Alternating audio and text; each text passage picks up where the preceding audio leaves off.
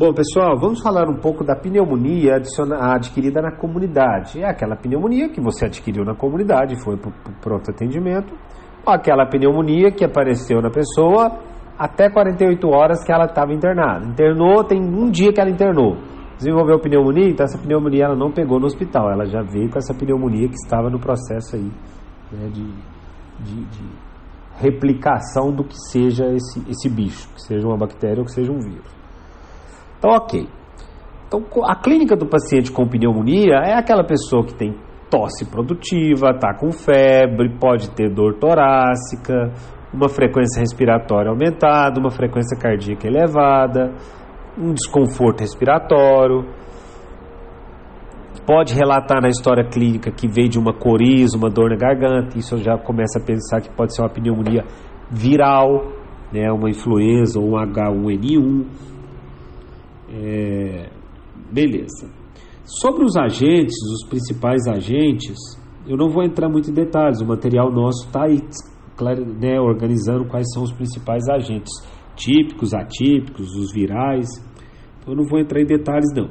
O principal agente típico é o streptopneumococo. E o principal atípico seria o micoplasma e a clamídia.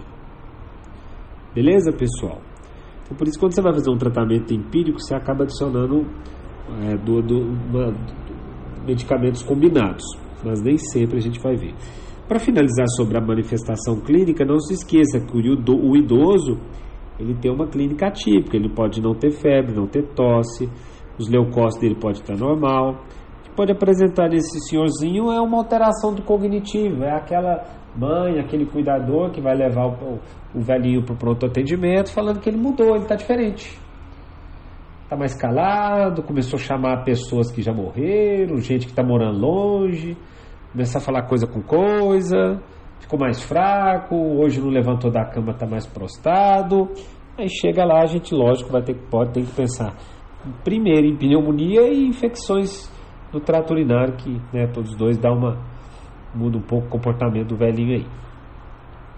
Então, para mim fazer o diagnóstico da pneumonia, eu preciso da clínica, do laboratório e da imagem. Ele não é um diagnóstico exclusivamente clínico. No raio-x a gente pode encontrar aí alguns achados, né, característicos que me ajudam a pensar possíveis agentes, mas nada que vai ser decidido por imagem de raio-x. O raio-x daquele lobo pesado, é uma opacificação com vidro fosco, que é característico dos pneumocistes.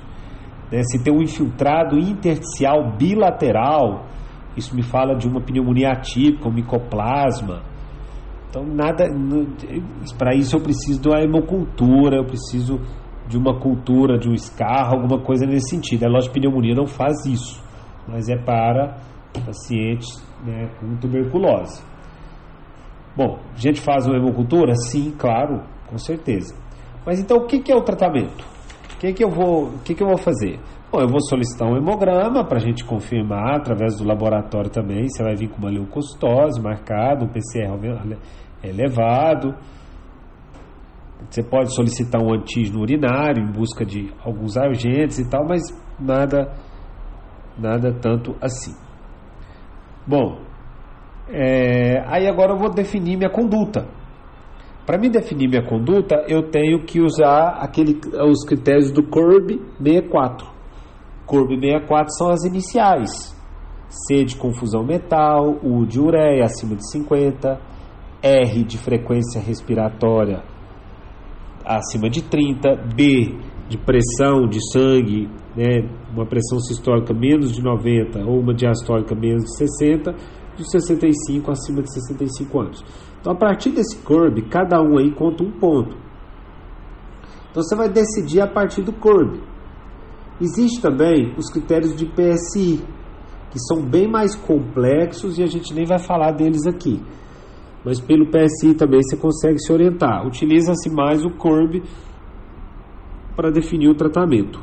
Então, o tratamento ambulatorial, aquela pessoa que tem, está diagnosticado com pneumonia, mas é aquele paciente que as comorbidades dele estão tá estável, que ele não fez uso recente de antibiótico, né? então, ou seja, não tem fatores prováveis de resistência, Então você pode fazer um tratamento somente com amoxicilina ou o clavulin, né, que é a amoxicilina mais clavulanato, ou pode ser o macrolídeo, no caso a amox tem que ser 7 dias, ou uma azitromicina até 5 dias, uma claritromicina 7 dias, só que uma droga só. Bom, e, eu, e o Corb, Otaviano? Bom, para isso eu uso o Corb. Se eu peguei, apliquei o Curb 64, deu um Curb zero, ele não tem confusão mental, a ureia dele não está de 50, ele não está acima de 30, a pressão dele não está tão ruim, e ele não tem 65 anos, então ele é um Curb zero. Então esse é o tratamento para ele.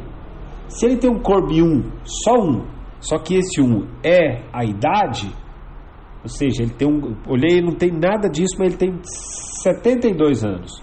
Só que é um velhinho está bem estabilizado, é um velhinho que não tem comorbidades, difícil de achar, é um velhinho que não fez uso recente de antibiótico, pode seguir a mesma estratégia terapêutica.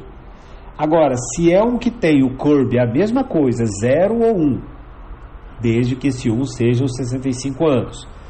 Porém, ele tem comorbidade, ou ele fez uso de recente de antibiótico, ele tem doenças associadas graves, uma hipertensão, uma diabetes, alguma coisa.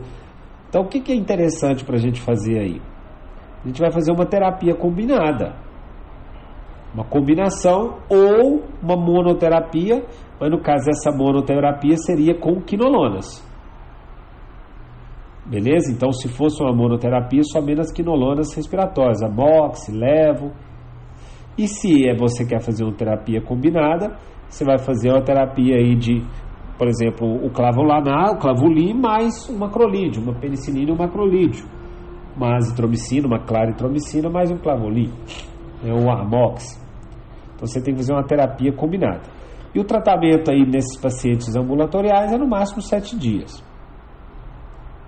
Agora, aquele paciente que já tem um CURB, mais de um, ou um paciente de um corpo mais de dois, desde que um dos dois seja os 65 anos. Então esse paciente ele já tem que entrar com o tratamento um pouco mais agressivo. E esse, e esse paciente ele precisa ser internado. Né? Por exemplo, se ele tem só o corpo 1, só 65 anos, eu não vou internar ele não. Mas se ele está com hipotensão, ou se ele está confuso, ou se a ureia dele está acima de 50, se você perceber, confuso é porque o neurológico dele não está legal. A ureia alta é porque a função renal não está legal.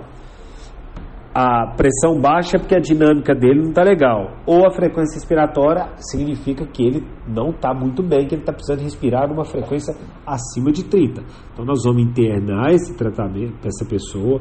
O tratamento dele é mais longo, é até 7 dias e nesse caso a gente vai entrar com uma, uma cefalosporina de terceira geração. Agora a gente já vai para os endovenoso, ceftraxona, cefotaxima, ou você tem uma outra opção que é o Nazim mais o macrolídeo, é uma mega né, é, opção terapêutica. Ou você pode fazer uma monoterapia ainda com as quinolonas respiratórias aí de 5 a 7 dias, de 7 a 10 dias. Beleza, pessoal?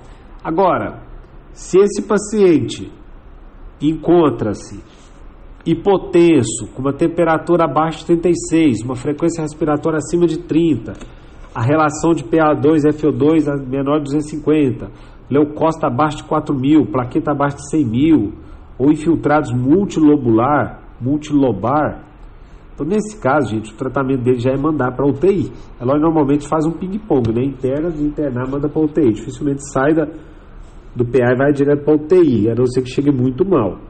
Aí, nesse caso, o tratamento é o mesmo. Como é internado, é ceftriaxona ou cefotaxima, ou nazi, mais macrolídeo ou quinolonas respiratórias. Ok, pessoal? E alguns casos específicos aí, aquele paciente com uma bactéria super resistente, mesmo que seja da comunidade, aí você tem aí a nimesulida, a vancomicina, né, e entre os, e fora isso, fora isso, você sempre dentro do tratamento ambulatorial é bom entrar com um corticoide aí, um prednisona, ou metilprednisolona, fazer um tratamento com corticoide, de repente dar uma nebulizada nesse paciente, né? Faz lá um agonista beta 2, um antagonista colinérgico, um hipratrópio, o formoterol. Então, beleza. Então é isso, galera, o que a gente tinha para falar de pneumonia na comunidade.